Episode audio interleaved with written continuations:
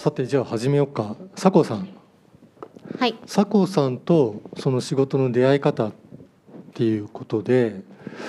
うーんとさっきのお話を伺ってるとまあなんかこう中学生の頃から、うん。あの自分の話をこうなんか共感的に聞いてくれる大人が周りにいたんだなとか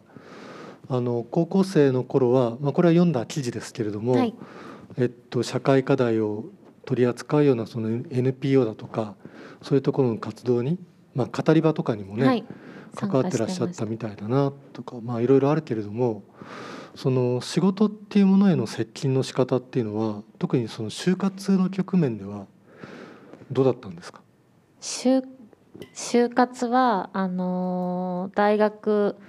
4年違う、えっと、私の学年は大学3年違う4年生の5月に解禁っていう学年だったんですね。解禁ってなんだよって感じなんですけど あのなんかそういうルールがあって、はいはいはい。であのなので大学3年生の終わりぐらいからみんながこう急に一緒にこうチャランポランしてた子たちが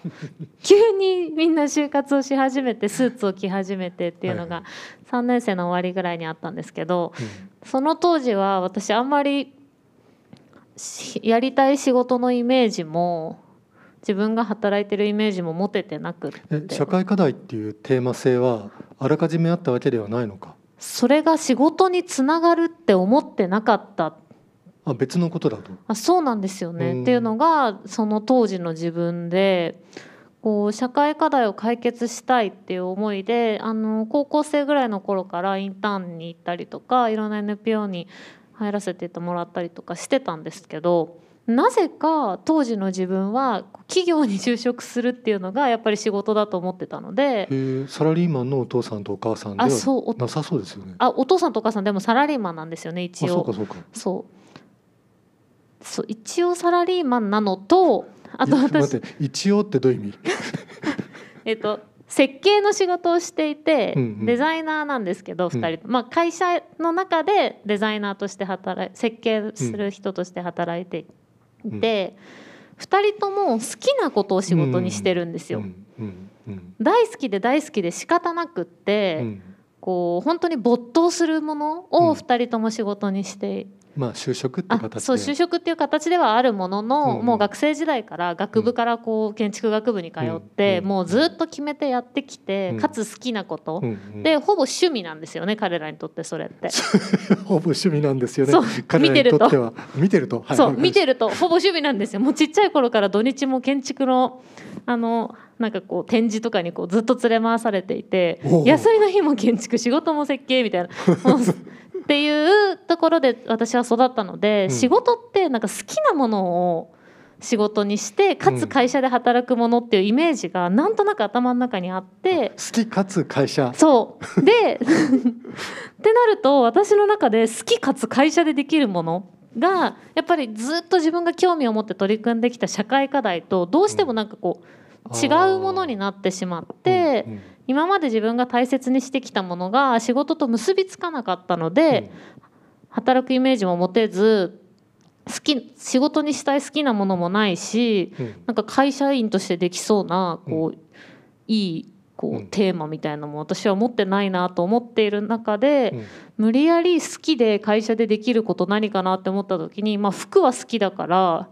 洋服屋さんかな？みたいなそれでなんかこうあれだね。典型的ななんか好きで間違えるパターンえそうなんですよ。なんかこう映画が好きだからって、はい。あのそれを仕事にするって全然別の話なのに。そうなんですよ、うん。それを22歳なんですけど当時、うん。ちょっと分からなくて。分からなくて。でもう好きなこと好きなこと。でかつマイナビの中にあるものみたいな感じかつで、学びの中であるもの本当にももっと笑ってもらって全然大丈夫なんですけど。でなので当時はあんまりやっぱりこう深くも向き合えなかったし、はい。自分にとってこう仕事って何かみたいななんとなくのその先入観の中でこう、並んでる中から選ばなきゃいけないみたいなイメージもあって、うん。じゃあこの中だったらこれかなみたいな感じで選んでアパレルの会社に最初は入社した。それがうん。2016年の4月です。うんうんそれは入社できたんだね。そうですね。でも入社できたんですけどその会社に決まったのも本当にもう大学4年生のなんか内定式っていうのが何月にあるんだっけな？10月1日かな？に多分あるんですけどあの9月20日ぐらいに決まってもうそれまで受けた会社は全部落ちて、はいまあ、そりゃそうですよね並んでる中からここかなぐらいでしかこう 選選べてなかったので。うんなんでうちの会社なんですかって聞かれても、いやうん私はこれまで社こういう社会課題に興味があって沖縄の基地の反対運動とかに行ってたんですけどで御社で働きたいですみたいな感じで 多分あのちょっとつながってなかったと思うんですよね。本当に本当にそういうこと言ってたの、はい言ってました言ってました。で今思い返すとだから全部落ちたんだろうなって思うんですけど当時はあまりに落ちるので、うん。すごい自信も失っちゃって。しょんぼりしてで、うん。まあ、最後にギリギリ洋服はちっちゃい頃から大好きだったので一うん。応その話ができた会社で、あのまあ一応採用してもらって働く口がギリギリ見つかったうんうん。9月20日、まあじゃあ見つかってよかったなっていうことでまあある、うん。まあ意気揚々と働き始めた感じだったの？いや全然息が働き始められなくって、あ決まってよかったってほっとした気持ちはあったんですけど、うん。まあ、いざ4月になって働き始めると、うん。当時、まあ、就活をに私から見てすごく時間をかけて自分自身とも向き合って就活をしているように見えた友達はすごく納得して働き始めてたんですよね。うん。でこんなことがやりたいっていうのを例えば2年間とかかけて考えて決めてうん。会社も選んででうん。働き始めた子たちってすごく納得して働いているように見えてかつすごく楽しそうに見えたんですよね。まあ見えただけかもしれないんですけど。でも私はこう自分の中でもうここかなって言って選んですごくここで働くことに対して納得感があったわけでもやっぱりなく。うん私は何をやっているんだろうかというか、うんこう今まで勉強してきたこととかすごく大切にしてきた考え方とか取り組んできた社会課題をどうしていくかみたいなところからもすごく離れてしまってうん。なんで私はここで毎日洋服を売っているんだろう。そんななんかポツンとした状態のそうなんです。佐藤さんがはい。新宿の南口の上にいたんだ、あそうなんですよ。そうですそうです。数年前だよね。そうなんです。うん。6年前ぐらい。6年ぐらい。はい。うん。でも毎日の仕事には一生懸命取り組んで、うんうん。たくさん洋服は売ってはいたんですけどやっぱりふとした瞬間にうんこうあれ？っていうこう思う瞬間はあってなかなかこう当時はすごい友達と自分を比べちゃって何やってるんだろうとか私だけ置いてかれちゃったみたいな気持ちにもすごいなりましたしうん。あまりこうなんだろうな納得感が自分の中になかったのうん。が最初の仕事、えー置いてかれちゃったって感じがあったんだ、そうですね。うん、それは寂しかったでしょうね。そうですね。寂しかったしでも自分がうまくいってなかったことに周りの友達も気づいてくれていてで新宿のルミネなので、うん。見に来れるんですよね。で調子が悪いと思って友達がうん。キレートレモンとかを持ってきてくれるんですよ。それも嫌で。それも嫌で「いらない!」とか言って 受け取らなかったりとかしてました。はい。本当にあの今でもその話よく友達にされて 何回持ってっても断られたっていういいやいいやつですよね。語り草に、はい。そう語り語られてます、うん今でも。うんうん。えっとでも9ヶ月か、はい。うんで働いている中ででもその9ヶ月の中でも自分としてああやってよかったなって思った仕事とか、うんうん。こうあこれは面白いって思った仕事がいくつかあって、うん。1個目はあのある働いているメンバーの残業時間を削減しすること。やっぱやってんだね。それやってんだ。その時もやっていてすごい残業が多かったんですけどん。ここをこういうふうに効率化したら残業が減らせるとか、早めに帰れるようになるとかうんをあの 店長に提案したりとか。面。白いなほっとくと始める。なんか頼まれてもいないことを 始めていくそうあのなんかゴミ捨ての効率化とかしてたんですけどあの段ボールをいかに早くまとめて下に出しに行くかとか。混まない時間帯にエレベーターを使うとかなんか本当に細かいことをやったっていうのはみんなのすごい長時間労働なので、うん。アパレルって、うん。まあ、それが削減できてみんながちょっと楽になったって言ってくれたのがすごく嬉しかったっていうのが一つと、うん。あとは、まあ、新宿のルミネってものすごいたくさん人が来るんですけど、やっぱいろんな人が来るんですよね。であの毎月毎月お客さんとしてお買い物に来てくれるようになる方っていらっしゃるんですけど、うん。まあその中に3人ぐらい記憶に残ってる方がいて1人はあの本当にちっちゃい赤ちゃん連れてお買い物に来るお母さんでうん。その赤ちゃん連れてると試着ができないんですあよ。うんなのであのベビーカーに乗せといてくれたらこうやってあの外でゴロゴロしながら待ってるので、うんうん。あの試着してくださいってよかったらってうん。目は絶対離しませんって言って、あの試着してもらったら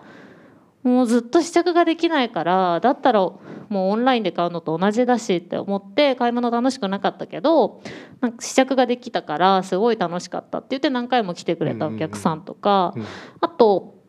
すごいよくしてくれて何回も来てくれてたお客さんで耳が聞こえない方がいらっしゃって。うんその方もやっぱり耳が聞こえないとあまりこうコーディネートの提案とかしてもらったことがなかった？うん。けどこんなに一生懸命スマホでいろんなことを書いて話しかけてきた店員さんはあなたが初めてだって言ってくれてやっぱりこう、まあ、お買い物っていうテーマの中でもそこに対して障害を抱えている人たちに対して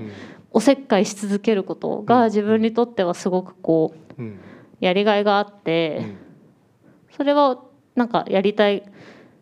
なんだろうなやってて面白いことだなって当時思ったので、うん。そこだけやりたいなって思うよそうこになって。だけやりたいな。自分の好きなこのおせっかいっていう領域。そう。ですね。はいはいはいそこだけやりたいなってだんだん思うようになったっていうのはあります。なんかポツンとした状況で、はい。あの働いていてなぜここにいるんだろうかみたいな、うん。でもその中でこう懸命にやってんだね。そうですね。けなげだなと思いながら見てます。うん、そうか。えっとでもある日えっともうこれ以上はできないって感じになるわけ？あそうですねであのー突然辞めたんですけど、うんその突然辞めたのはお客さんとこう話をしてる時にあのそのお客さんはスープストックで働いてる方だったんですね。はいはい。であの「お仕事楽しいですか?」みたいなお話をしていてちょうど同い年でその方も新卒で働き始めたばっかりうん、で同じようにこう店頭でするお仕事でそうだね。「楽しいですか?」みたいな話をしてたらうんもう楽しくて仕方ないって本当にこうこぼれるような笑顔で 言われて。会社が大好き本当に毎日楽しくて楽しくて仕方ないって本当見たことないような本当にキラキラした笑顔で言われてその日のあの夜仕事が終わった後に店長に「すいません来月で辞めます」って 言いに行って。はい。やっぱ私もあの顔したいわって思ったんですよねその時に。うん。うんで私仕事楽しいって聞かれたらうん10秒ぐらい考え込むなと思って、うんなんていい笑顔なんだろうってやっぱその時に思って、うんあ仕事に対してあんな顔人間できるんだうん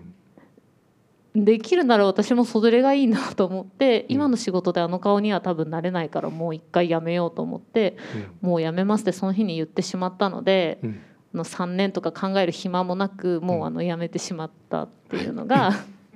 11 始まりました。次のことが決まってないのにやめちゃうケース。はい。その先を続けて聞かせてください。はい。ででもその辞めた辞めちゃったんですけど辞めちゃった時はでもやっぱりそのさっき言ってたように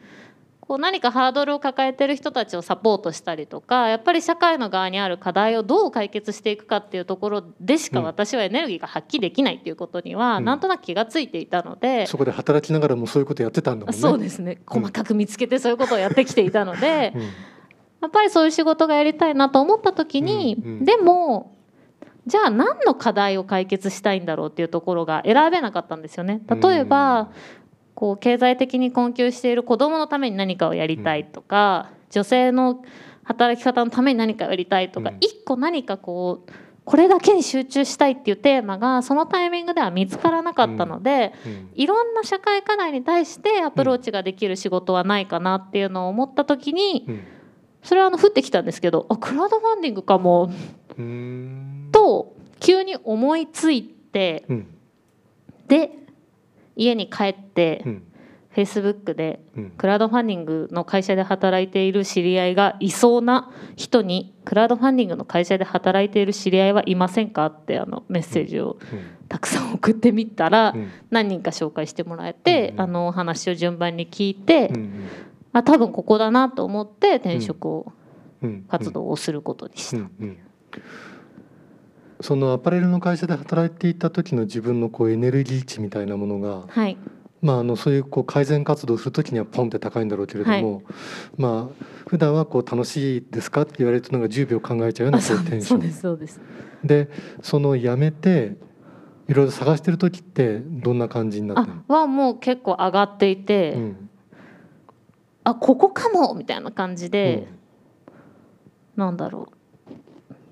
希望が見えたみたいな自分にとっては。うん。うんここに自分にとってやりたいことがあるかもしれないっていう思いでうん。こう掴み取りに行きたいみたいな気持ちでうん。その当時は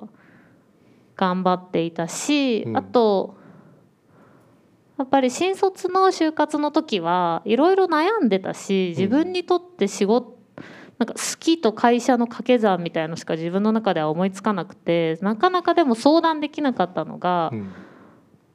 なぜかその次の転職活動の時はなんか私は今こうこうこういうふうに思ってるんですけどどう思いますかっていろんな人に相談をできてうん。それはなんか大きく違いました。前は相談できなくてその時は相談できるようになったのはあのどういう違いなんだろう？格好つけなくなったからですか？格好つけたってことですか？格好つけてしまう自分になぜなっていたのかっていうのをもうちょっと聞かせてください。なやっぱり新卒の就活は一斉に用意ドンでスタートを切らなきゃいけなかったっていうのがすごく自分にとってはプレッシャーで、うん。遅れを取っちゃいけないとかみんなより遅れてるみたいなことを比べるものがすごくあるんだ。そうなんですよね。で当時はすごい周りと比べてしまったし比べて遅れていることを明らかにしたくなかった。うん。みたいな気持ちもあってなかなかこう困ってる部分とか悩んでる部分とかそういう弱い部分をオープンにできなかったのが新卒の就活の時ででももう転職活動をする時って もう仕事辞めちゃってるし なんか遅れてるとかうん。なんかそういう次元じゃなくもうあのとにかく仕事をまず見つけなきゃいけないしなんかこう格好つけてる場合じゃなくなったっていうのは大きく違ったかなって思います。了解了解でその先の話もどんどんどんどんで,、えー、とでクラウドファンディングがやってみたい、うん。かける社会課題を解決するっていう領域でやりたいって思うともうそこに特化してるのってあの日本でもう会社が2つ3つぐらいしかなかったのでで、まあ、その某 READYFORさんとうん。あとキャンパイヤーの中でそういう新しい事業を立ち上げるらしいよっていうのを聞いたのでもうその2社しか私受けなかったんですね。うんうん。で両方あの面接をしあな受けてみたいって思って READYFORさんは普通に募集してたので応募したんですけどキャンパイヤーは募集をしてなかったので、その時は本当にエネルギー量がすごい上がっていた時だったのうんで、うん社長とフェイスブックで共通の友達をこう探して端から「どうしても働きたくって面接してくださいって言ってもらえませんか?」ってこうあのいイエーリさんとつながってそうな人。あそうですそうですそうです、はいにあの端から連絡をしたら、はい。端から連絡してるうるさいやつがいるってなったみたいで あの面接をしていただいてあイエーリさんにとってあそうですやそうです。たらいろんな方面からいろんな人からこの子と会ってあげてくれっていう連絡が来る。でもううるさいから一回会おうっていうことになったみたいであの、はい。会ってもらえて、うんうんであのイエリさんと会ったんじゃなくてその当時の上司と会ったんですけど、うん。まあ、当時の上司もおそらくあのなんかうるさいから一回会って静かにさせてこいって多分言われたぐらいの 感じで本当にカフェでうん。あのなんかタバコ吸いながら待ってるぐらいの感じで全うん。然多分面接とかする気もなかったんだと思うんですけど、行っていろんな話をしたら、うん。なぜか「うん働こうよ一緒に」って言ってくれてそのままそこで働くことになった。っうんうんていうのが2社目です。うんうんうんうん。その人との出会いが大きかったんだね。そうですね。そのやっぱり新卒の時にすごいたくさん就活で落ちたっていうところと、初めての仕事でなかなかこう自分がフィットしなくって自信がなくなってたみたいなところがこうなんだろうな自分が話すこととかいろんな社会に対して思ってることみたいなところを面白いって言ってくれる人に会えてしかもそれを仕事にしたらいいって言ってくれる人と出会えたのは、うん。私にとってはすごく救いだったし、うん。それによってかなりこうなんか前向きになれたうん。大きなきっかけだったなって思ってます。うんうん、その時にこううまくいったことっていううまくいったっていうか、まあ、そういうふうな出会いにな,、なるなることができた、まあ、以前との違いで言うとまあかっこつけなくなってるっていうのがまああるとは思うんだけれども、自分のどういうところがあの功を奏したというか、うんうん。あのそその時いい出会いになったのかっていうことはどう見てますか、うんでもやっぱりこう、まあ、その人に会う会って面接をしてもらうまでに、まあ、持ちうる全ての手段を使ったというか、まあ、ただ応募するとかじゃなくってどうやったら連絡取れるか考えたりとかもうその会社で自分がもし働くならっていうのを想定してなんかこうプレゼン資料を作っていったりとかこうできることを最大限やったっていうのはまず一つとうーんあとはなんだろうな。なんとなくなんか新卒の就活の時はどこかのなんか席が空いて席がこう席椅子取りゲームみたいな感じで椅子が置いてある中のなんかその椅子に自分が座りに行くみたいなイメージで思ってたんですけど、うん。なんか椅子を担いでいった感じだったんですよね。自分が椅子をこの椅子に二つ座る目の二つ目の会社は「あの椅子持ってきたんでここに座ります」っていう感じでだったなと自分の感覚としては思っていて、そこが一番違いました。ちょっと抽象的ですけど、いやいやいやあのーまあ、特に新卒の時に多いと思うんだけれども、はい。自分が入れるところを探すっていう言い方をする人が多いうん。とか、あの自分がこう入るって言い方をする人が多いんだよね。あのー働きに行くんだけれども 働くっていうことよりもなんか入るっていう言葉をみんな自然と使ってしまう、うんうんだから入ることがなんか目的化してしまうというか、はい。あのでもそのえっと佐藤さんの2番目の時にはえっとその会社に合流した後に何をするかっていうことの方がまあちゃんとこう強くボンとあって。はい。でそれをこう差し出してでそこでミートしたっていうのがまあ大きいと思うんだよね。はい。でも一方であの私こういうことがやりたくてみたいなまあなんかあらかじめなんかやりたいことを持ってる人が来るのってうん。面倒なこともあるだろうなと思うんですよね。ですね。うんうん。あとうん。当時、当時あのそう椅子を担いでいったみたいなすごい偉そうにしてるんですけど、うん。あのアパレルで店頭で働いてたのでビジネスメールも書いたことなければ名刺交換もしたことなかったので、うんうん。椅子ただ椅子を担いでやってきただけで 何かできたわけでも別になかったんですよね。社。会的なトレーニング、まあ、いわゆる社会的なトレーニングはこれからですと。は受けてほぼなかったので、こういう社会を作りたいという思いうん。だけあります。うん。あとはあんまりありません。うん。頑張りますってうんいうところで採用してもらったのでうん。具体的になんかこういうことがしたいみたいなイメージは持ってはいたんですけど、うん。まあ、できることが明確にあったわけでもなかったのうで、なんそこはこうなんだろう。もう絶対これがやりたいっていうものが具体的に固まっていてそれ以外やりたくないって思っていたわけではなくってざっくりこういうところにたどり着きたいみたいなゴールみたいのがなんとなくあってそこにたどり着く方法としてその会社のメンバーとかサービスとかと一緒にやっていきたいっていうイメージをなんとなく持ってたっていう方がなんか近いかもしれないです。うんそうなのでうん9ヶ月で辞めたことも自分の中でこう明確な理由があって辞めなきゃいけない理由もなんか辞め方についてもきちんと自分の言葉で説明ができて自分で選んだもの自分で決断したものだっていうふうに話せるのであればそこそれは何の問題でもないし、うんいい決断だと思うからうんマイナスではないよっていうふうにあのうん言ってもらって採用してもらったっていう。なるほどね。いや素晴らしい。あのーいい出会いだったんだなって思うけれども、まあ、でもなんか2年3年働いてった中で、まあ、クラウドファンディングずっとやるって感じでもないかもって思っちゃうんだね。そうですね。あでも5年ぐらいは5年が働いてます。失礼はい。です、それで、えっと、辞めてで大きな会社っていうものを体験してみようっていうことで、はいまあ、でもその事前のミーティングをまあしたらその大きな会社ももう今離れようとしてるっていうところで あの差し支えなければその辺も聞かせていただけたら。なんか社会の変え方っていくつかあるなっていうのは、うんあの学生の時からやってきたこととかクラウドファンディングの仕事とか今の仕事とかで思っいろいろ考えてきたんですけど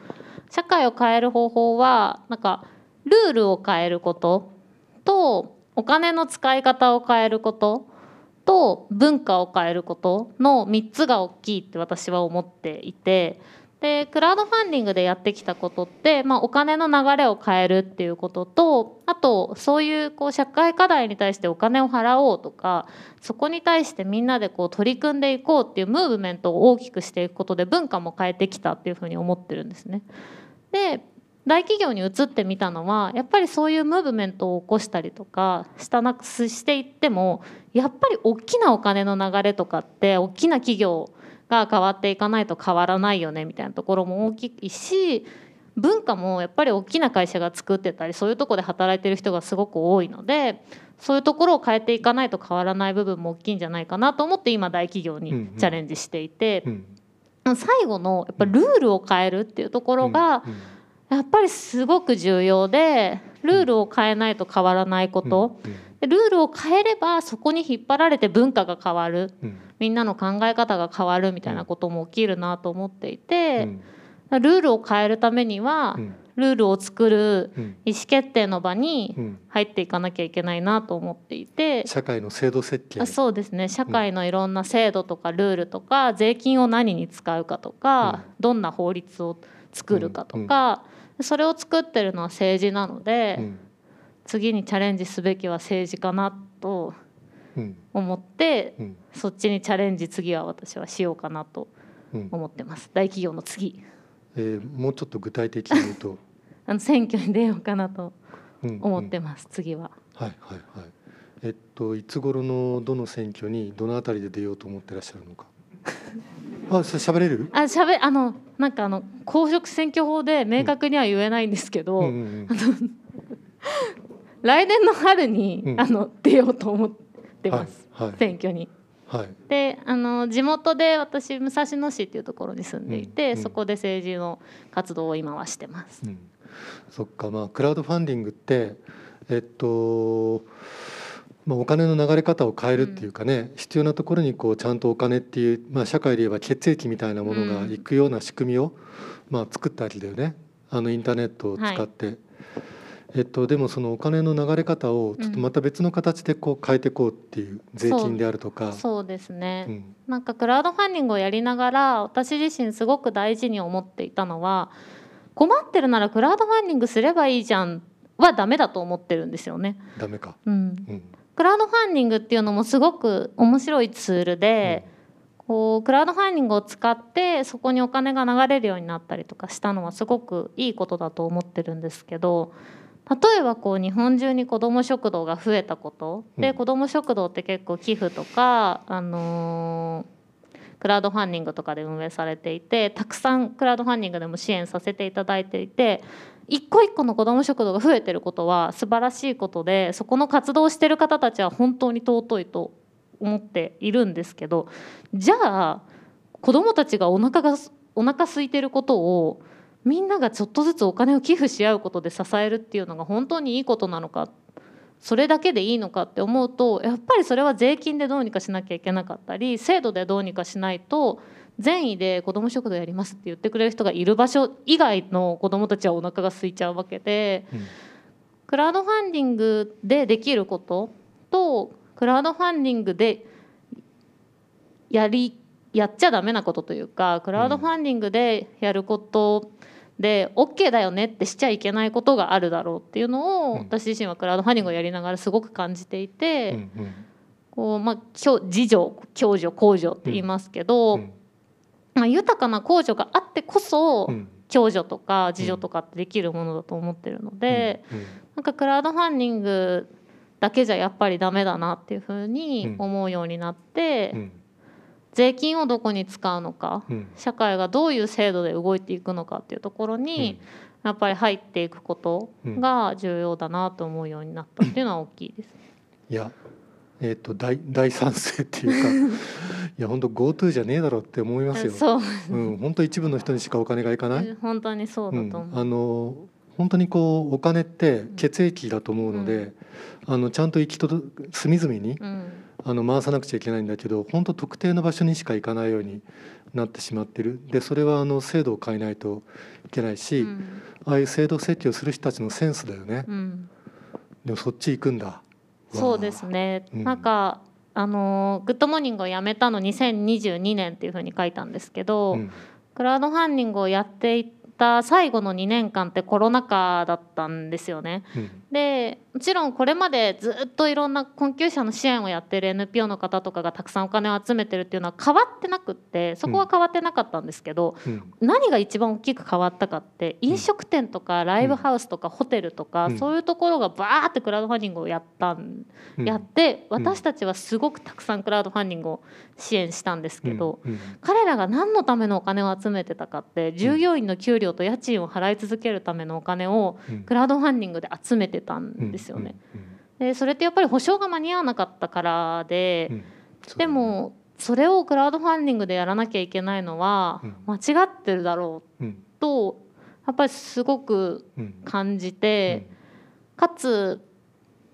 なんだろうなクラウドファンディングってやっぱどうしても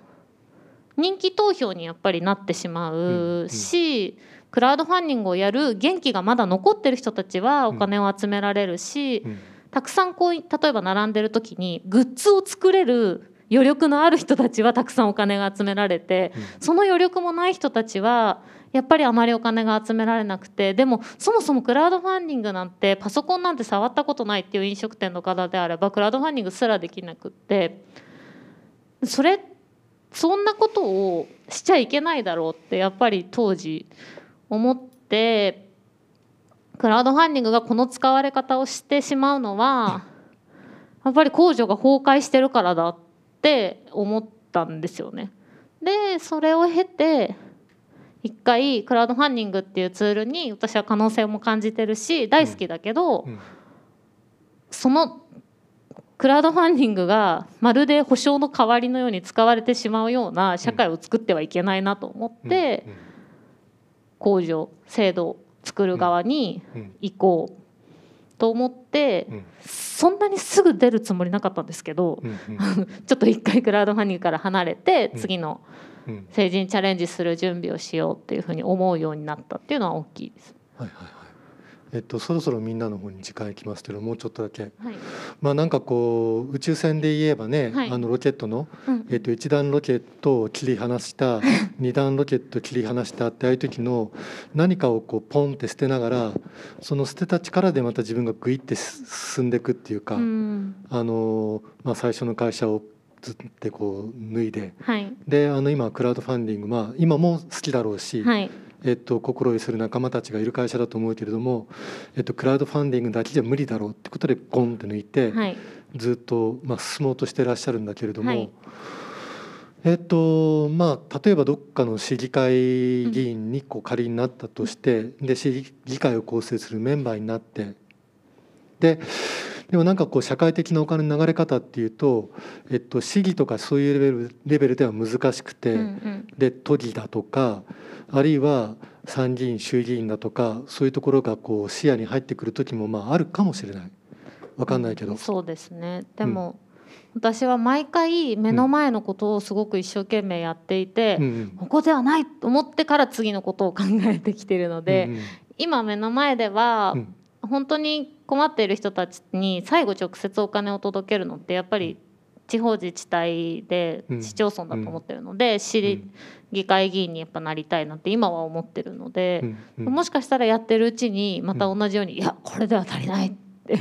言い始めて次に進むかもしれない。そうだね。それはや歩いてってみないとわからないそうことだよね。ですね。やってみないとわからないなっていうのはやっぱり1回目の例えば就職うん。も違ったなって思ったけどあれがなかったらキャンプファイヤーにはたどり着かなかったと思ってるので、全部やってみて次に進むっていうのに意味はあるのかなとは思う。うんうん、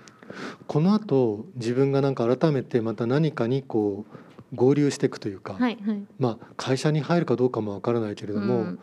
何かこう自分が個人でピン立ちしてる状態じゃなくて、はい何かにこう参画していくとかあるメンバーになっていくとか、うんうんまあ、そういうことはその市市議会っていう理解以外にまあんありえないとは言えないじゃないですか。あそうですねそれは全然はいはいあると思います。うん、でそういう時にはどういうふうにまたそこにこう出会ってアプローチししていくんでしょうね。うーんでもなんか最初に話をしてたように、うん。やっぱりそのどう社会をこうマシにして渡していくかっていうところが一番大事だと自分の中では思ってるので、うん。そのためにこのメンバーとだったら前に進めそうとか、うん。こうこの人たちとやりたい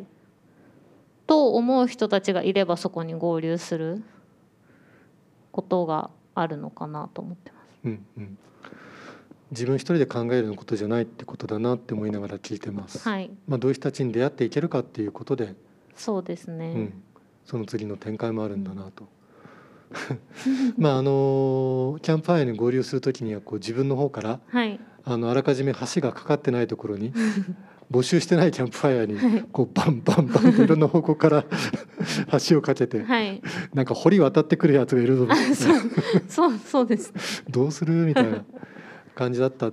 みたいだけれども、はい、まあでもこの後いろんな人に出会われながらあの自分なりの展開をされていくんだろうな、うん。まあ一回ここで切ろはい。うか、、はい、わかりました。であの手を挙げてもらえたらとは思うんだけどちょっとその前にこう一人ちょっとスーッと近づいていってるんですよ、まあ、去年のゲスト。ね。はい。えっと東野かな子さん、えっと、リビルディングセンタージャパンの。なんか私と同じような生き物がいるなと思って見てなかった。わかるわかるってずっと思いながら。わかるわかる。どういうところが？えなんなんか私は去年その登壇させてもらう時にうん。なんだあもうなんか私もこう転職を繰り返したりしたんでもうとりあえずもうずっとわかるわかるっていう気持ちで聞いてたんですけど うん。なんか私はこう自分の命が社会がより社会がより良い方向につこう変わっていくことに使われるといいなっていうのがずっとこうモチベーションでうん。あって、うん。それはなんか多分両親の影響で父親が新聞記者をやっていて、うん。うん。こうなんだろうこすごく正義感に燃えてる人だったので、そういうところがあったんですけど、うん。なんかそれで今でもここでも話したんですけどでもうん。私はそこからこう、じゃあ政治を変えなきゃっていうふうにはならなかったのなんでだろうなって思いながらうん。話を聞いていたっていう話をさっきしてたんですけど。でもあのそこに至るまではずっとこう分かる分かるっていう気持ちで聞いてました。なんかでも変えられないってやっぱ政治は変えられない。自分ができることないかもしれないって急にこう無力感にこう襲われちゃってこう及び腰になってたのかもなとかうんうん。思いあの思いながら聞いてたんですけど。ね、あの社会を少しでもこうマシなものにしてそれを次にこうバトンとして渡していきたい。って、まあ、さっき言葉にしてくれて、はい、えっと、別にそういうふうな、うんえーことが働くってことですよねっていう回ではない、うんうんうん、回ではないた。ままなんかそういう性質を持って生まれちゃっただけっていうか。たまたま。持ち前の持ち前のカードを生かしてるっていうことだと思うんですよね。そういう親がいた、そういう教育を受けた、はい、高校生大学生の頃にこういう先輩たちに会ったっていうことを、まあどう使ってるかっていうことだけであってみんなそれぞれの手持ちのカードがある。そうそうだと思います、うん。私は高校と大学が世界平和に貢献する人を育てるっていう名目のちょ学っとちょっとちょっとそういう大学？え？高校？高校と大学が世界平和に貢献する人材を育てえるっていう、っと宗教系ではない。違います、あの ICU っていう学校なんです。武蔵境のちょっと南の方か。あそうですそうです、あの戦争の直あの第二次世界大戦の直後に見学されていてその戦争の記憶からせもう二度と戦争を起こさないためにあのそこに貢献する人材を育てるっていうためにもともと戦争のための飛行場だったあ飛行機を作る工場だかつ飛行場だった場所の跡地に建てられた学校で。うんうん。そういうテーマで育成されました。育成された。はい 育成。はい。すごいまっすぐ育った。まっすぐそう。あーでも一回こうアパレルの方にこうアパレルの世界でできることをまたやってうん なるほどねうんその出会ってきたものにこうなんていうかなちゃんと責任を持ってるっていうかうんあのそれとこう対応しながらあの精一杯やってんだなと思って 聞いてますよ。はいどうもありがとうありがとう。えっとさてえっとどなたからでもなんか聞いてみたいこととかはいあちらの白い手袋の方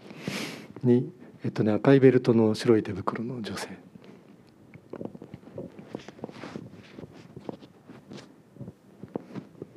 座ってても大丈夫ですか、うん大丈夫大丈夫。はい。えっと社会人25年目の大ベテラン大ベテラン大ベテランだぞっていう感じ。あの関西人です。はい。はい。ちょっとお話とはちょっと違うんですけれども、お二方にお聞きしたいのが、はい。拠点を変えようと思ったことありますか？っていう質問なんです。えっと暮らしの拠点、はい働く暮らしも全部か。そうですね。働く職場って今までは暮らしているところからそんなに遠くないところですよね。一番遠くてもまあ1時間とか2時間とか。そうではなくてもう全く違う環境の中で新しい仕事をしてみたいなとちょっとこの年になると思っているところがあって。なるほど。そういう思いに駆られたことはありますか？って。はいはい。えっと私で言えば端的にあるだしやったんですけれども、あのえっとこの年になるとそういうことも考えるようになったってところもうちょっとだけ詳しく聞かせてもらってもいいですか？いいですか？うんじゃあものすごくギュッとしてお話しさせていただくとあの私は映像ディレクターで25年間全くそれ以外の技術も持ってないし、あのお金を稼ぐ方法も知らないんですけれどもあの先ほどその働きをしてる時にポツンとなる瞬間がやっぱりありまして。でメディアを作る誰のためにっていう大きなクエスチョンマークがずっとついたまま。うん。で、えー、とそれって、まあ、東京でやってたんですけども東京の人に向けてとか全国の人に向けてではなくてその地域の中で、うん。もし地域の人が必要なうんメディアを自分一人ででもうん。作れるようになったらとっても素晴らしいなと思って、ただあのカメラ一つ持ってればどこの地域でも行けるんです。拠点ってどこに置いたらいいんだろうっていう。うん。でその迷い子になっている状態なんですね。あはい、えっと今は東京にいらっしゃって。あ今はあの出身の関西の京都の方に帰っております。はい、でこれからどこに行けるかなっていうそうなんです。があのおっしゃった通りあのその映像の仕事ができる人っていうのは今本当にこういろんな地域があの小さな町もちょっと中規模の町も本当に必要としているのででやっぱりそこにいないとできない仕事ってあるんですよね。うん、そこの、まあ、川の流れに自分も足をつけて一緒にこう感じてる中で「だよね」みたいな感じでこうできる仕事っていうのがあってそれって発注で外からこう通っては全然できないことだからあのいい出会いがあるといいよなって思いながら聞いてました。出会いの方法はちょっと分かんないんだけどで同じ質問を？あの私も東京生まれ東京育ちで私は実はあんまり今は東京以外の場所に住みたいっていう欲求は持っていなくってあの人間得意なストレスと苦手なストレスがあると思うんですけど私移動がすっごい苦手なんですね。移。動がすごい苦手。あ物理的に苦手でまず乗り物用意をするので乗り物に乗るのがあんまり得意じゃないっていうのとあとあのいつもと違う場所で寝るのも結構苦手であー。なるほどあの出張とかも結構一睡もできないタイプ。そっか。そう結構し 苦手なんですよ。でなのであのもうあでも前の仕事はすごく出張が多かったので大きいトランクにあの枕とシーツとタオルケット全部入れて持って歩いてたなるほど。こう環境をまず持ち運んで。環境を持ち運んで移動してたんですけどなのであんまり私は違う場所とに行ったり来たりするっていうのは自分の性質上できないなっていうのはまあ自分で理解をしていてただあの場所っていうよりも私は日本語じゃない言語で生活をしてみたいっていう欲求がじゃずっとあって日本語じゃない言語ないで言語をメインに使って生活をしてみたい。あ英語と日本語以外は喋れないんですけど、うんうんうん。で何語で生活したいかもわからないんですけど、うん。なんか日本ではない言語の違う場所になんか暮らしてみたいなっていう。思いそれそれどどういうことなの？もうちょっと詳しく聞きたい。いつも日本語でものを考えているじゃないですか。文法の違う世界に行ってみたいってこと？そうです。なんか言語の違う場所でうん違う言語でものを考えてうん暮らすっていうのが自分にとってはやっぱすごい大きな変化になると思っていて日本の中だとうん。なんか頭の中はあんまり変わらない気がしていてうん。うん言語が変わると自分の考え方とかも変わるんじゃないかなと思っていうんてうんなので違う言語で暮らしてみたいなっていうのはうんうんなんとなく思ってるんですけどうんでもそれはちょっと実現するかどうかは分かんないんですけどうんうんなので私はちょっとあの拠点を増やすのは今あんまり考えてなくてあんまり参考にならなくてすいません。全然参考になりました。ありがとうございます。参参考になりましたってのはどういうところが？あの言語違うところの環境で住むと確かに考え方変わります。あの大学が私アメリカだったんですけど、うんあのちょっと喧嘩っ早くなったっていうかあの直接脳に考えてることがものすごく具体的に英語に直さなければいけないので、日本語のように、えー、と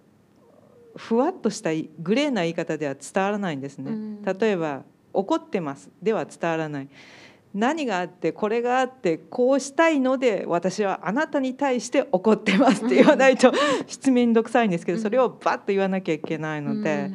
なんか常に考えて怒ってるな私みたいな。うんなんかそんな感じで。とっても白黒はっきりしたものの考え方になってましたね、うん。ただそれは多分毎日それをやってるとすごく疲れる日本人としての私は、うん。当時はそうでした、うん。ということで、うん。それは面白いなって思いました、文法の違う世界に行ってみるっていうアイデアはあ面白いです。るあるな面白いな、はい。なるほど。確かに。どうもありがとうございます。こちらこそありがとうございました、俺もそうだなと思いながら聞いてます。はい。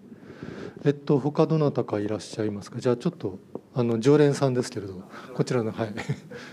えっとお母さんにい聞いてきたっていうね。はい。繰り返さなくてもいい。はいどうぞ。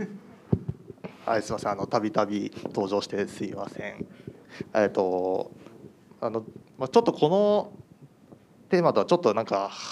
ちょっと逸脱してしまうような気もするんですけど、ちょっとあえて聞きたいなと思って、でまああの佐藤さんちょっといろいろ環境というかまあその仕事場をいろいろ変えられてきたと思うんですけど、でこれからまあ選挙にも出たいということをちょっとおっしゃってたと思うんですけど、まあ例えばその変化したい時に。やっぱり今の世の中ってやっぱそういう変化を嫌う人たちも当然いるじゃないですか。まあ、例えばそういうなんかあった時にいろいろ文句を言ったりとかそういう、まあ、意外とそのちゃんとした理論を持って反論してくる人たちとかってたくさんいると思うんですよね。でもちろんこの選挙になったらそういうのってまた如実に票とかに現れてくると思うんですけど、まあ、そういう時に、まあまあ、今までどう対応してきたかっていうのと、まあ、もちろんその選挙になってこれから政政,、まあ、政治家というかわからないですけどになった時に、まあ、これからまたどう対応していくのかっていうのがちょっと聞きたいなというふうに思いました。いそれはなんで聞きたいの？や僕自身がまあそういう政治とかにすごく興味もともとまあ単純に興味があってうんうんでそういう、まあ、なんていうんですかねそういうディスカッション僕結構ディスカッションがすごい好きでうんうん自分の意見が違う人とうん。対峙するのがすごい好きなんですよね。すごい好きなんですよね。はいまあ、なるほど。ただのド M みたいな感じなんですけど なんでそういうそれであのでそういうのを実実際に、まあ、あの佐藤さんみたいなそういう人って多分みたいこういうことを言うなんていうんですかねそういう多分社会課題とかって特にそういうのそういうことを言う人がすごい多いし特に対対立的にこう関わってくる人。うん。でっていうのがなんか多いような自分がそういう社会を見てる中でなんか多いような気がして、まあ、そういう人たちに対して、まあ、どういうふうに、まあ、これから自分も社会に出ていくわけなんで、まあ、そういうもっとそういう細かく見てた時になんかそういう人が多分絶対いると思うんですよね。うん。まあ、そういう理不尽とかそういうのがあると思うんですけどそういう人たちに対してはやっぱどうどういうふうに対応してきたのかなとかっていうのがちょっと、まあ、これから自分のこれからのためにちょっと気になったので、対応してきたの聞いてみました。かまあはい。うーんとあありがとうございます。えっ、となんか2つあるなと思っていて自分と全く違う意見を持っている人たちっていうのはもちろんたくさんいてその仕事の場面とかこう前に立って今お話しさせていただいてたりとかいろんな場面でいろんな意見の人に出会うんですけど基本的にやっぱ意見がいいろんな意見があることっていうのが社会を前に進める力になるはずで同じ意見の人しかいなかったらなんかつまらないしそれは嘘だと思ってるのでやっぱりどれだけいろんな意見の人に出会えてそれをこう前に進む力に変えられるかどうかっていうのがやっぱりなんかやっていかなきゃいけないことで大事なことだとは前提思ってます。ただあの差別とか誹謗中傷みたいなものは意見ではないと思っているのでそのただ悪意を持って投げかけられる言葉とかこうヘイトスピーチみたいなものはこう一意見として尊重するべきものというよりそれは暴力だと思っているのでそういうものに関してはあのそれは暴力ですってきちんと言うべきだと思ってますっていうのがなんかまっすぐまっすぐ答えるならそうかなと思っていてあとやっぱりでもいろんな方と話したりいろんな意見の人がいる中でどうやって前に進んでいこうみたいのを考えるのってすごく大変なことじゃないですか。なのでやっぱりプライベートは安心して喋れる友達がいるっていうのはすごい一個自分の支えにはなるなと思っていていろんないろんな人に会ったりいろんな難しさにぶつかった時にやっぱり逃げ帰れる場所みたいなものが仕事とか自分が戦いに行く場所とは別の場所できちんと確保されていてそこに戻れば安心できるし絶対に傷つかないっていう場所がなんか確保されている状態っていうのがなんか私にとってはすごい大事だなと思ってます。答えにななりましたか？そうですねはい、はいえっとまあ、すごく確かにそのもちろん僕も差別とかそういうなんていうんですかヘイトスピーチみたいなもちろん僕もダメだと思っててあ僕はあの実、まあ、ここで話す話じゃないと思うんですけどあの帝京大学の学生でして最近帝京大学ってあの経済学部でちょっといろいろそういうのに関連したことがあったあって。で僕もそういうのにすごく確かにこれはあかんだろうってすごい思うんですよね。もちろんそういうのはダメだと思うんですよね。なんですけどうーんとなんていうんですかねそのなちょっと僕もまうまく言語化できてななっていうか頭の中にちょっとうまく整理できてないのでちょっとよく分かってないんですけど。まあこう小さなことで考えて自分が例えば出した意見はまあ別にちょこっと見てじゃあこれもうちょっとダメみたいな風に言う人大人って多分いると思うんですよね。うんなんかそういうのとかっていうのは今までご経験とかってあったりするんですか？佐藤さんとかはもちろんうん西村さんとかでも自分がこ自分の発言がすごくこうきちんと向き合ってもらえなかったみたいな。そうですね。向き合ってもらえなかったり聞いてもらえなかったり。そういう聞いてもらえなかったりすることで、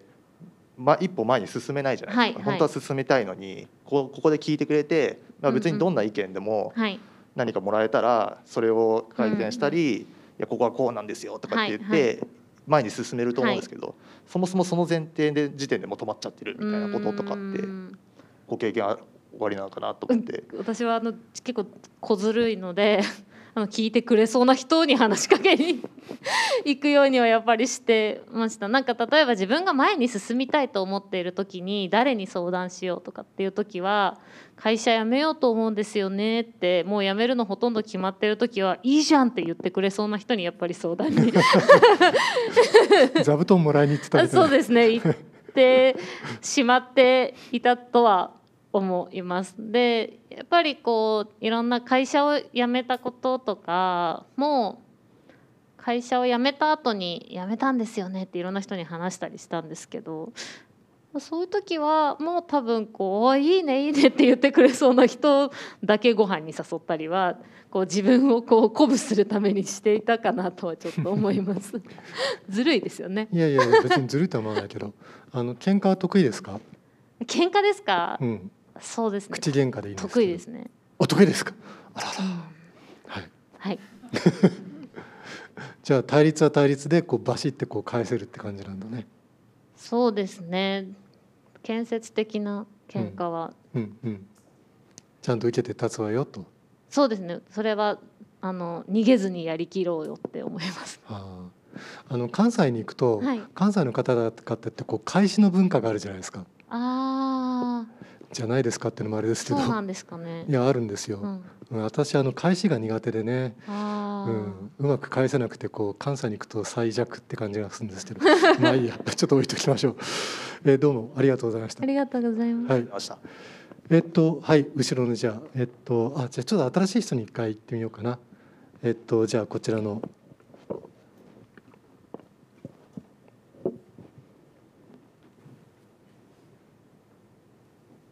ばんは。えっ、と私が聞きたいのは、えっ、と変えたくてえっ、と大きな会社に行って実際どんな感じに今動けているのかあの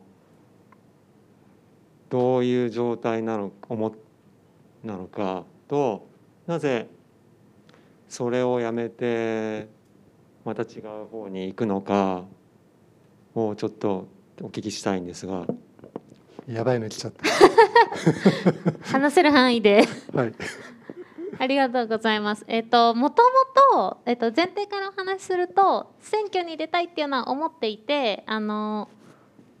全くずっと大企業にいようっていうよりもその次のチャレンジまでの間にしたいもう一個のプチチャレンジみたいな感じで大企業はちょっと捉えて入ってみたっていうのが前提です。でえっ、と大きい会社なので数年間いる間に何か大きな変化を自分が簡単に起こせるとは思って入っていないのでどちらかというとなんかどこにこうスイッチがありそうかというかこうてこの原理的に変えるには彼らってどんな価値観を持っていて何を大事にしてるんだろうどういう力がかかればいい方に変わるんだろうみたいのを見てみたいなっていう気持ちで入っているので。どちらかというといろんな人と話をしたりとか会社がどんな価値観を持っているかみたいなことを話して聞いてこう理解しようと思う期間として自分自身は捉えていてなので今何かこうお話しできるようなずんずん前に進む変化を起こせているわけでもすごくこう大活躍しているわけでも実は全然なくってあの粛々と働きながらいろんな自分がこれまで出会ったことなかった価値観と出会いながらうーんなるほどって結構びっくりする日々を過ごしてるっていうのが正直なところです。であのタイミングとしてもう選挙に出ようっていうふうに思ったのはあのもう今の会社が嫌だからみたいのが大きいわけでは全然なくって、まあ、選挙ってあの 4, 4年に1回しかなくっていつ出るかとかが結構難しい中で、まあ、ちょっと今回チャンスがありそうっていうふうに自分で思ってるので、まあ、次出ようかなっていうちょっと早巻きになったっていう感じです。すいませんあの曖昧な答えで。わかりました。はい。あともう一ついいですかね。あの自助共助公助って言ってて、えっ、と佐藤さんがあの公助が一番こう初めに来なければいけないっていうふうに思われているのは何かあるんですかね？特別なその体験とか。えご自身はどういうふうに思われますか？自助公助共助。うーん。控除な控除すごいあるんですけどなかなか使いづらいというか、うんうん。それにあの先ほど言われてたようにあうの、ん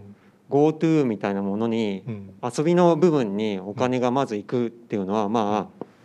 まあでかい企業旅行業界の力が強いからうん。なってるんですけど、うん。今あの地方にあの税金であのうん。自分の意思で回すこともうん、できるからふるさと納税。ふるさと納税なんですけど、まああれもちょっとあのね世田谷区はそれであの、うん。税金減らしてるわけですからその子が、むまあい致し返しもあるので控除でも自分でこのやる気がとかは行きたい行きたいというとかものが意思がないとうん。そこはよりあの幸せというかそういうふうには生きられないと思うので次女もすごいうん。自分からこうんうん。う助けてくださいっていうふうに言える社会がうん。欲しいですね。あの私もなかなかこう周りの人にうん。仕事であったりとかでも、助けてくださいってなうん。プライドとかで邪魔して言えないんですけども、うん。そういう実際はあの世田谷区で区でもいろいろなこの控除相談窓口とかそういうのにあるんですけども、なかなか行きづらいので、そこら辺の壁は取っ払ってうん。透明性を高める社会にうんしていきたいなとは思っています。うんうん。ちょっと答えにはなってないと思うんですが。えー、まあで次女公女共助。共助。あだから公女がまあ最初に来るべきだっておっしゃったように、3つ多分同じところでこう、はいはいそれぞれがはいはい、どれが先ってこともないんじゃないかと思うん。ですけど。なんかどれが先どれが後っていうよりも、まあ、役割が違うものだと思っていて、うんやはり公助は全ての人誰も取り残さないっていうところに重あの価値というか重要性があると思っているので公助で賄うべき部分を自助でやってねって言っちゃいけないよねと思っているというか例えばお金がなくて病院に行けませんっていう人にえお金ないならクラウドファンディングでも何でもして病院行きなよ自力で。とは言っちゃいけないと思うんですよね。っていう話であってそのそれぞれにそれぞれの役割があると思ってるので控除で賄うべきは控除でやるべきだろうと思ってます。であとさっきおっしゃってたその助けてって言わないと助けてくれないっていうところには私は課題があると思っていてやっぱりその申請主義って言われてますけど何でもこう自分で調べて申請しないと助けてもらえない助けてって言いに行けないと助けてもらえないみたいなところにはすごく課題があると思っていてやっぱりそれはこうアウトリーチ的になんかうるさっていうぐらい 手を伸ばしてくる工場を私は作っていきたいと思っているので自分がこうなんだろうな助けてくださいとかこうこうこういうふうに困っていますっていうふうに説明できる人しかにしか手を差し伸べられないのは控除として足りてないと思ってるのでまあそこはこう変えていきたいなと思っうんてます。うん答えになりましたか？うーんはい。まあでも、まあ社会システムを作るっていうのは結構うんうん利さ言われてたように利害関係がすごくいっぱいあるので。例えばまあ世田谷区でやってるので世田谷ペイっていうのがあってねそれも個人商店で買い物すると30%これはい税金から出てるものなので赤いやつですね。そう後でポイントバックが来るんですけど、はいそれは、まあ、その個人の商店を助けるためなんですがでもそれで本当にいいのかどうかっていうのはこれ2年連続でやってるんですけどそういう形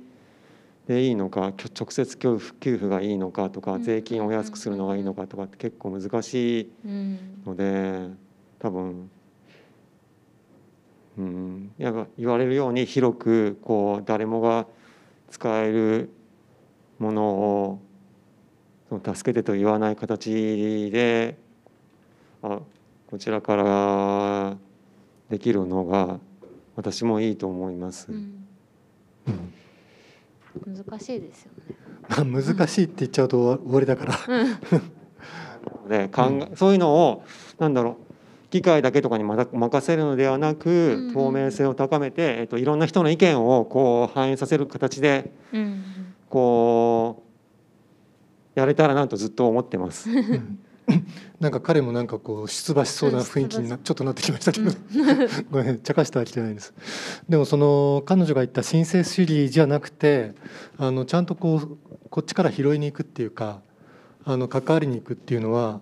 えっと、さっきのあの今井さんの話で言うと、まあ、おせっかいですよね。そうですね。ね、でおせっかいって一番行政が苦手なところで、うん、あの何事も起こらないように、はい。えっと変な問題が起きないように、であの公平性を大事にして、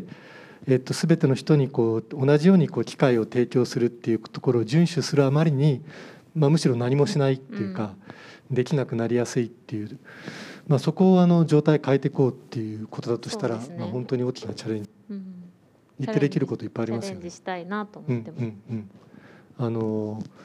えっと隣の区ですけれど応援応援させてください。はい。えっとあのこの後えっとまだ会場に残ってくださると思うので、ちょっと個人的にこうつないでもらってもいいですか？はい。お願いします。えっとちょっと電気消してもらってもいいですか？えっとクロージングにこう向かっていきたいと思うんですよ。えっとまたさっきと同じように本をあの三えっと今度は三冊おすすめのものがあって、えっと今日取り寄せてあります。まだありがとうご残ってる。えっと一冊ちょっとみんなにおすすめしてもらっていいですか？はい。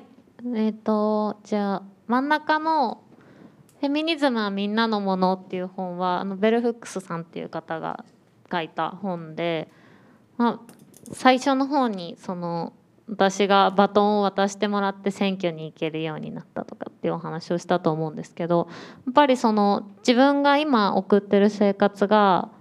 当たり前のものではなくって誰かがこう権利を獲得してくれたものであるっていうこれまでの歴史をのこともそうですしあと自分がなんとなくちょっと嫌だなって思ったりんって思ったりしてるけどまあでもそういうもんかって思ってしまうものをいや怒ってもいいっていうふうに背中を押してくれるものがあのフェミニズムだと思っていてこうフェミニズムって別に男女だけのものではなくって人権の話なのであのなんだろうな。自分が自分らしく生きていく全ての人が人として尊重されるってどういうことなのかとか自分自身が普段の生活で感じてる違和感みたいなものをこう結構これは本当入門書っていう感じですごく分かりやすいのでこうなんとなく生活の中で感じてる違和感を言語化していくために結構手助けになる本だなと思って選びました。はい。はい、で、えっと、右の「社会を変えるには」は、えっと、大学生の頃に読んでからすごい大事にしてる本であ社会って変える方法いろいろあるんだなっていうことを教えてくれた本。かつあの小川英二さんってめちゃめちゃ怖い 怖いおじさん 顔立ちがね。喋っても結構怖くてあのこの本の出版イベントに私実は当時大学2年生ぐらいかなの時に行った時にこう社会問題を語る時にこうえっと、明るい言い方で優しい言い方にしないと通じないみたいなことを言うやつのことは信用するなら怒りたい時は怒れって言ってたのをあのすごいあ怒ってこれも怒っていいんだっていう話なんですけどあの彼のその言葉が私にとってはすごい大事なものになっていて、こうなんか言い方気をつけなきゃとかこう伝えるためにどうしたらいいんだろうみたいなことをもちろん考えることも戦略としてあるはあるとは思うんですけどでもなんかまず足を踏まれてる時に痛いって言うとか、うんっていうことのその瞬発力とか怒りみたいなことを大切にするっていうことを教えてくれた本だなと思っていて、うん。すごい大事にしてますっていうのとあと B コープハンドブックっていうのはちょっと全然毛色の違うものであの B コープっていうのが会社の認証制度みたいなものなんですけどあの簡単に言うといい会社のこの会社はいい社会に対していい会社ですっていうあの認証みたいな制度であのアメリカでは取ってる会社が何社結構増えてきてるんですけど日本だとダノンヨーグルトのとかが取っていてそのた環境とか人権とかに対してあの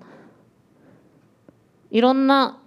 条件があってそれをクリアすると B コープが取れるみたいなのが認証なんですけど例えば再生可能エネルギーをちゃんと使ってるかどうかとかそういうこう企業としてよくあるってどういうことなのかみたいのを考えるあの参考にすごくなる本でこれを入れさせてもらったのはちょっとあの翻訳を最近出版日本で出版されたものなんですけどちょっとだけ翻訳に参加させてもらったので選びました。はい、すごい勉強にななりますこの本は。うんうん、ありがとうございます。はい。ね、B コープとか